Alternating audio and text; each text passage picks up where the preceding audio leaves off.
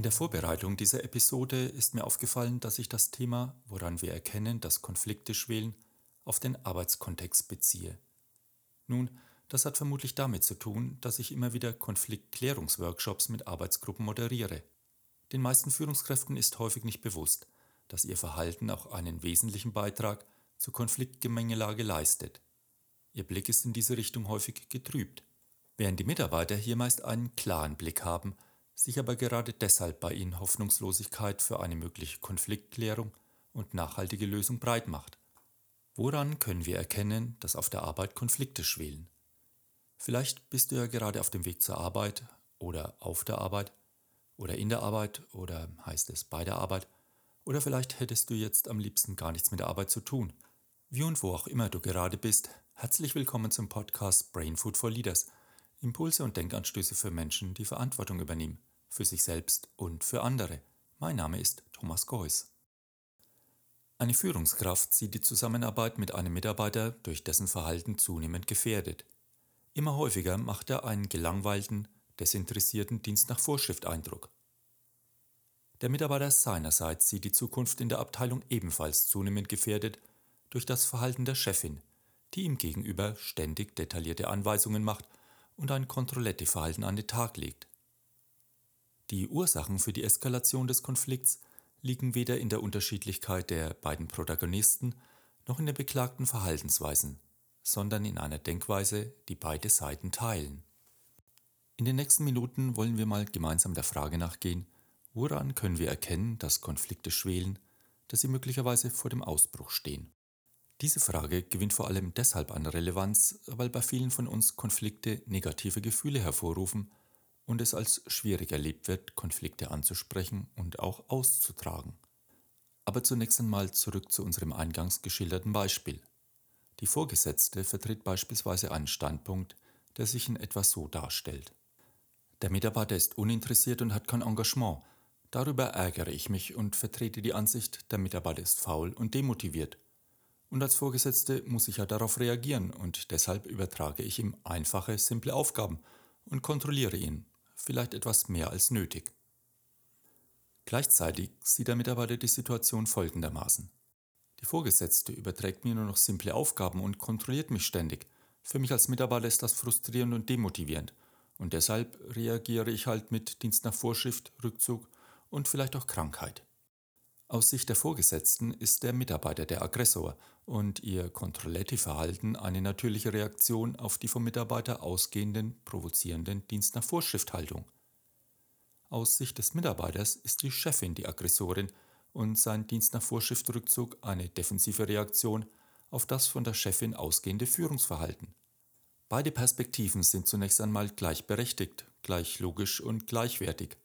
Eine solche Pattsituation lässt sich innerhalb der Systeme nur durch Aushalten der Spannung, also kalter Konflikt ertragen, mit dem Risiko, dass die Spannungen durch einen kleinen Anlass zum heißen Konflikt umschlagen, also Streit, Abmahnung, Versetzung, Einschalten des Betriebsrats und so werden die Systemgrenzen, das frustige Arbeitsklima, gewaltsam gesprengt, also Eskalation. So provokativ es auch klingen mag, die Grundsituation menschlichen Zusammenseins ist potenziell konflikthaft. Das Wort Konflikt hat seinen Ursprung im lateinischen confligere, kämpfen, zusammenstoßen. So bedeutet zum Beispiel arma confligere, die Waffen vor dem Kampf möglichst laut zusammenschlagen, um dem Feind Angst einzuflößen. Es gibt eine Reihe von Definitionen für Konflikt. Eine könnte lauten, ein Konflikt entsteht, wenn divergierende Ziele, Interessen, Bedürfnisse bestehen und von mindestens einem der Beteiligten als Beeinträchtigung im Erreichen seiner Ziele, Interessen, Bedürfnisse empfunden wird. Ein Konflikt ist also gekennzeichnet durch starke persönliche, emotionale Betroffenheit, durch Differenzen zwischen den Erwartungen und dem Verhalten des einen und den Erwartungen und das Verhalten des anderen, dadurch, dass eine sofortige, für beide Seiten befriedigende Lösung nicht in Sicht ist. An welchen Indikatoren kann ich nun die Entstehung von Konflikten beobachten? Hier einige Beispiele, die du vielleicht kennst und vermutlich noch mit eigenen Erfahrungen ergänzen könntest. Die Kommunikation zwischen den Beteiligten verschlechtert sich zunehmend. Es entsteht Neid zwischen den Beteiligten, Sticheleien und Feindseligkeiten häufen sich. Der Umgang miteinander wird steifer und förmlicher. Die Beteiligten streiten sich öfter über Kleinigkeiten und eröffnen Nebenkriegsschauplätze. Beim Versuch, das Problem zu lösen, wird mehr nach Schuldigen gesucht als nach tragfähigen Lösungen. Entscheidungen werden nicht mehr gemeinsam getroffen, sondern nach oben in die Hierarchie wegdelegiert. Die Beteiligten berufen sich immer mehr auf Regeln und Anweisungen, die Arbeitsmoral sinkt, die Mitarbeiter zeigen sich frustriert und demotiviert, die Mitarbeiter sind zunehmend gereizt. Wir fühlen uns angeschlagen, ausgelaugt, energielos, unsere Arbeitseffektivität und Effizienz sinken, Krankheitsfälle nehmen zu und die beteiligten Personen ziehen sich nach innen zurück. Wegen der hohen emotionalen Eigenbetroffenheit ist es oft schwierig für die Konfliktparteien, den Konflikt selber angemessen zu regeln, weil natürlicherweise vom Konfliktgegner wechselseitig unterstellt wird, dass die eigenen Lösungsvorschläge lediglich andere Formen der Durchsetzungsstrategie sind. Erfolgreiches Konfliktmanagement heißt also, Konflikte nicht abzuwehren, zu verneinen, zu unterdrücken oder voreilig zu lösen, sondern wahrnehmen und als Herausforderung an unsere Flexibilität, unsere Innovationskraft und unsere Vitalität zu verstehen.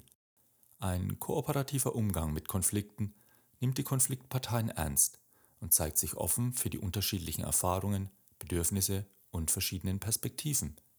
Es erfordert konträren Ideen gegenüber nicht konfrontativ, sondern mit spielerischem Interesse zu begegnen. Gleichzeitig sind strukturiertes Denken und beharrliches Durchdringen und Verstehen wollen der Konfliktproblematik wichtige Voraussetzungen zur Lösungsfindung. Wie kann es also gelingen, sich nicht immer verteidigen zu müssen und Angriffe zu fahren, sondern die Energie für die Suche nach Lösungen einzusetzen? Nachdem wir jetzt einen Einstieg in dieses komplexe Themenfeld gefunden haben, werden wir dieser Frage in den nächsten Episoden Konfliktverhalten in explosiven Gesprächssituationen, Konfliktgespräche führen, konstruktiv und lösungsorientiert und Konflikte mediativ lösen, ohne dass die Fetzen fliegen, nachgehen.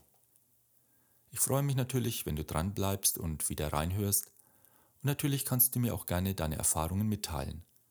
Ich freue mich von dir zu lesen, zum Beispiel über unsere Instagram- oder Facebook-Seite und wenn du unseren Podcast Fronten weiterempfiehlst, die davon profitieren können.